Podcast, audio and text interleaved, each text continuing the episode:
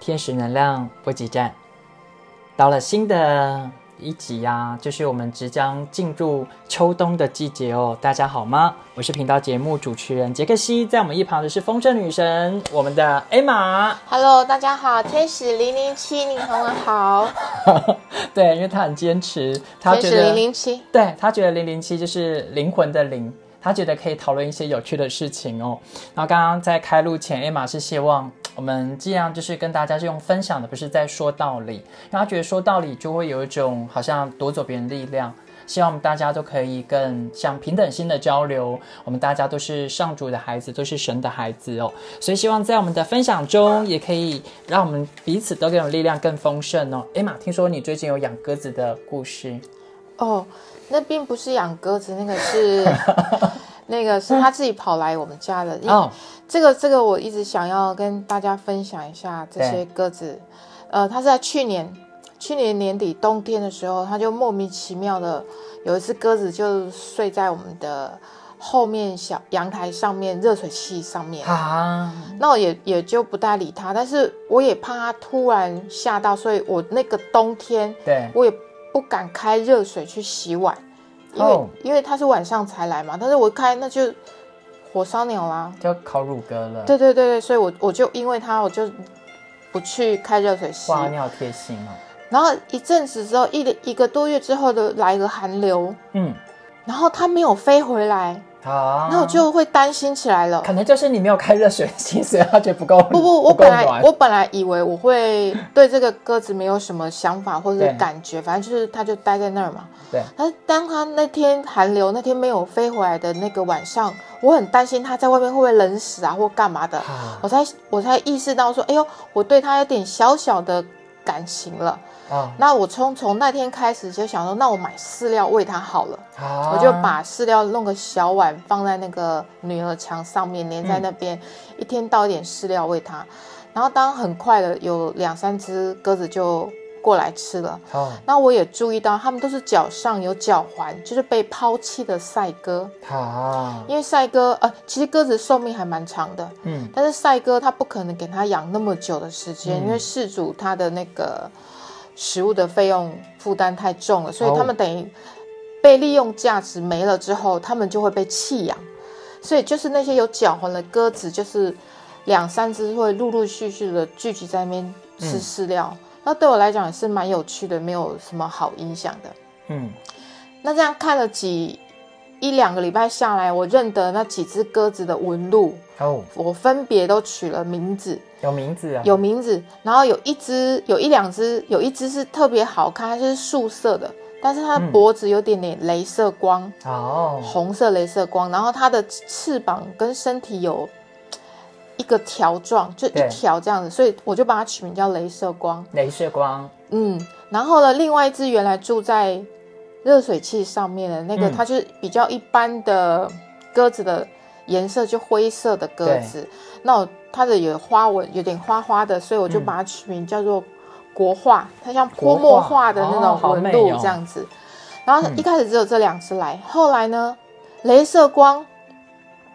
它就有一只咖啡色，因为它是浅咖啡色的，对，它有一只浅咖，就全身都是素色、咖啡色嗯。的鸽子，就是跟它一起回来了。但是啊我有注意到，那个镭射光基本上它很害羞，好，它不会去跟那个泼墨画那个国画去嗯。抢饲料，因因为他们两只鸟一起吃的时候，那个国、嗯。国画是会左镭射光的。哦，那那后来我就发现，哎，那个后面来那个咖啡色的那只鸟，它都会帮镭射光。哦那后来那只两只鸽子就同进同出，嗯那我也把那只专门保护镭射光那个鸟取了名字叫做骑士，好，就是保护镭射光。那三只我就特别认同这三只，那后来当然陆陆续续有来了两三只其他的啊，嗯，然后认不得的一些比较小一点的鸽子，我都取通称罗罗。罗罗，对，所以他们隆咚最多的时候是差不多六只，哇哦，但是他他们没有同时来，就是陆陆续续这边吃着嗯吃着，嗯，当然就很开心这样的。那很快到了差不多疫情爆发哦，今年四五月。隔离，的时候，嗯，哎，喂它们就变成我很大的有点小小的重心，因为又不大部分时间不出门，对，就是看他们啊，看他们这边抢食物啊，嗯。有一搭没一搭的打架啊什么的，我也陆陆续续在那边自己编排他们的故事跟名字。啊。那有一次，哎，饲料用完了，我没有来得及去买，然后我就用，我以为他们要吃白饭，嗯。我就用我煮剩下的白饭堆得满满一碗放在外面给他们吃，嗯。因为他们不吃，嗯。一天不吃，第二天也还没吃，那我就心里有点慌了，嗯我就想说，嗯他们是嫌弃白饭吗，还是怎么样？因为我真心不知道鸽子是想要吃什么。对，那我是因为那个时候我才上网查一下鸽子能吃什么跟不能吃什么，对，那我就急着请家人去买饲料回来，但因为也没有很及时，所以差不多有三天我没有喂它吃饲料。嗯到第四天我在买饲料铺上去的时候，他们都不来吃了，啊，不来了，一天不来吃，第二天还是不来吃，我就有点，我就很紧张，我就开始，那时候我我我并没有意识到我的思考嗯。的内容是这样，我就我就自责自己，嗯。我就说，哎呦，是不是他他觉得我讨厌他们，才拿了他们不要吃的白饭给他们吃？嗯，他们讨厌我了吗？嗯。然后我还对着那个打开阳台这边学鸽子叫声，希望把他们吸引过来，还是说快点快点来吃，然后拿着饲料装在瓶子里面，就是这个这个有那个饲料的声音，希望吸引他们过来回来吃对饲料，对然后还会说已经有食物了，你们过来，不要不理我。啊，然后我就在那边，他们还是我就很心慌，我就想说他们讨厌我吗？嗯难道连鸽子都讨厌我？还是有人跟我抢喂鸽子？就有很多那种小剧场在内心纠结着。嗯，然后，当然这个是一开始一开始的纠结，随着这个小念头就延伸到更深，想到啊，可能有时候以前人家谁排挤过我啦，哦或欺负过我啦，嗯就这样往下延伸的那个时候，突然意识到，啊 我这么有受害者情节，哦，我光看鸽子不来吃我的饲料，我就可以延伸胡思乱想，嗯呃，无意识的去想到我被欺负啦、或者我被排挤啊，嗯怎么样？假设性鸽子都要排挤我这种，嗯那当下我就对着这，我就喊停。嗯因为一开始我我们学习生意一段时间，我自以为我的受害者情节很少了，对，我自以为清理很多掉了，嗯但是在这个当下，我我意识到说，我连这个小事情我都嗯。这么自责跟受害者情节，嗯。然后才更进一步去看一些书，再更深入的去觉察自己的信念。对，原来那个受害者情节真的是分分钟啊，好，随时随地、嗯一个眼神一个什么都会让我心里有感觉，只是嗯我有没有去注意到我的不舒服。了解，那所以这个鸽子真的是很神奇，我居然在旁边为了窗边的一群鸽领悟到受害者情节。了解。嗯，可是像一般人，他们我们可能一般人都听过受害者情节哦。假设我们不自觉，我们一直单溺在其中，它严重到后来可能会为我们带来什么样的身心影响呢？如果我们一直沉浸在受害者情节，甚至我们就会觉得啊，就是别人害我的啊，啊，是不是他就是对不起我啊？为什么鸽子不来啊？为什么以前朋友、老板要这样子对我？为什么做这么多我的伴侣，嗯他还不愿意认同我，然后也不愿意就是配合我？如果我们一直单溺在这种状况下，他可能会造成什么状态？其实说实在话，当我知道受害者情节，嗯，呃，它有一一连串的循环，好比，如说受害者情节，它可能就变成加害者、拯救者，它就是一个 cycle，嗯，生生不息的循环。除非你真的有意识，但是人是不可能把它消失无踪的，不可能，它就像鼻屎般的存在。空气灰尘般的存在，只是你有没有意识到？但是我觉得受害者情节其实广泛的在所有人身上，只是你有没有意识到？所以我觉得受害者情节这个名称听起来太负面了，所以我把它改名字，是叫做女主角情节。女主角。那如果像我今天是男主角，叫男主角情节，对，它就是主角情节。为什么可能连续剧所有的主角女男女女主角都是受害的，哦，而且她还要甘于呃被害的角色，然后还要无怨无悔的原谅他人，嗯，然后吃尽灰姑娘的情节，千辛万苦才获得幸福，然后在幸福没多久，他要得到癌症死掉了。好啊，惨。对对对对，就是一般人，但我们可能被这戏剧的影响，那也是人类文化信仰的嗯。呃所谓集体意识的影响，所以人们很容易沉浸在自己的这种戏剧化的人生里面而不自知。就入戏了。对你说会变成什么样子，其实也不会变成什么样子，因为不管你的人生变成什么样子，那都是你自己安排的、哦，只是你有没有意识到，不管你在否认或怎么样，所有人其实都是。自己选择走什么样的路，虽然你有说、这是我妈妈安排叫我嫁给他的，这是、这是我男朋友这样子我才变成这样，是我男朋友叫我离职的，害我现在找不到工作。可是事实上，当你选择你听你妈妈的话，听你男朋友话，或听你老婆话的时候，你也是个主权在你手上的人，只是你有没有承认，你愿不愿意负起这个责任而已。嗯，嗯。所以这样听下来，无论是我们一般认知的受害者情节，还是说我们 A 玛后来定义的叫主角情节哦，就是入戏太深了。所以当我们陷在那个戏剧里面，没有一个觉察，我们可能就是会跟着那个剧情一直绕，因为那个剧情看每个人啊，每个人就是乐此不疲，有时候那个剧情是不开心的，嗯可是我们不自觉就会一直陷在里面。嗯除非那个剧情，呃，可能是开心或健康的嘛，那当我们在里面，可能就还算蛮开心的。嗯，可是这个就要牵扯到很多啦，就有个人他他就像有人偏好悲剧，对，他可能看了十部电影里面，他有九个半，他就喜欢看悲剧，哦，那就表示他喜欢这样子的人生，他喜欢在这个状态啊，没有什么好不好。嗯，那你喜欢，痛苦才有存在的感觉。嗯，他可能也没有意识到这样子。如果他觉得 OK，那他就继续在里面成长啊，或怎么样，没有什么好或不好。嗯呃，你受不了了，当你把自己逼到一个绝境，你当然自然而然会求救，或者是嗯借由身体不舒服或者外境对你很大的打击，让你进而看到而去转变。嗯这就是人生的一个过程。那现在有很多人喜欢看鬼片，嗯所以他永远他在现实生活里面也可能很可能会被陷害啊，或是转角就遇到鬼啊，一天到晚住到鬼屋啊，或是上床被鬼压，就一，样的道理，一样的道理。所以没有什么一致的规则性，就是你有没有意识到，嗯，这真的都是自己自己要来的了解。剧场。这这个认知真的很有趣。嗯，那目前我也一直都在走在这个路上，一直不停的学习，一直不停的看到自己，跟更深的认识自己，到底是喜欢什么样戏剧人生。嗯据说有的人他从头到尾鲜花钻石不断，他会觉得无聊。嗯，他觉得如果得到仙人掌还鞭鞭子会比较有趣，对，有的人就喜欢挑战的人 比生较。刺激一点的。好，那就是后来，因为就是我们中午先吃饭嘛，然后 Emma 有聊，后来其实鸽子的故事有下半段对，我要被我的住户提告。Emma 要被告了。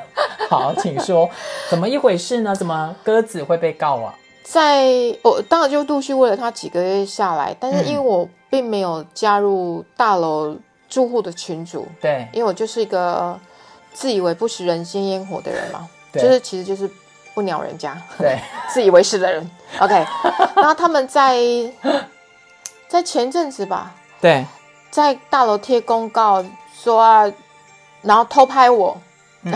偷拍喂鸽子的画面之类的，然后就是警告我说不可以喂鸽子啊什么的，但是他并没有说为什么不行，因为嗯。我觉得我在自己的阳台里面、女儿墙里面，我又没有到哪边去，而且就是大楼，我是不明白哪边干扰了他们，他们嗯。也没有非常具体的说明。当然不可讳言，鸽子飞来，当然楼下两三层，因为我住顶楼，楼下可能、呃会有鸽子的羽毛啊飘进去，或者食物，他们鸟没有教育的很好，嗯没有规矩的吃的很好，那个鸟饲料掉到楼下去了。嗯我不知道，但是我是真的不明白为什么连这点点小小的他们都无法包容。嗯然后后来我有跟主委阐述一下，这个是被放生的赛鸽，嗯然后主委就觉得说，哦，那那那就 OK 啊，没什么关系。但是其他住户有一些可能比较有洁癖啊，生活有规范的、有规律的一些妈妈们，她觉得这样有爱健康，因为可能有鸟鸟大便会在他们阳台滴个几滴。嗯。Anyway，我是不知道，在我还没有投食这些鸟之前，嗯。难道他们的阳台从来都没有被鸽子滴过一两的大便吗？我不知道，反正就这样，我我也就不理他了，我就径自的很沙眼的就把那个公告给他撕了下来。哦，你把公告撕掉，你太猛了。然后呢，结果到昨天，就在昨天，他们直接贴公告说他们要告我，啊，直接说他们要告我，要去环保署检举我，然后还甚至于说要提告，用了提告这个字眼。嗯我当然第一时间把内容拍下来，求证一下我的律师，看是不是真的有违反所谓的规定啊什么的。嗯那我律师看了之后，他觉得环保卫生只要有人投诉，对，就是会被稽好稽查，稽查，或者是环保署会来。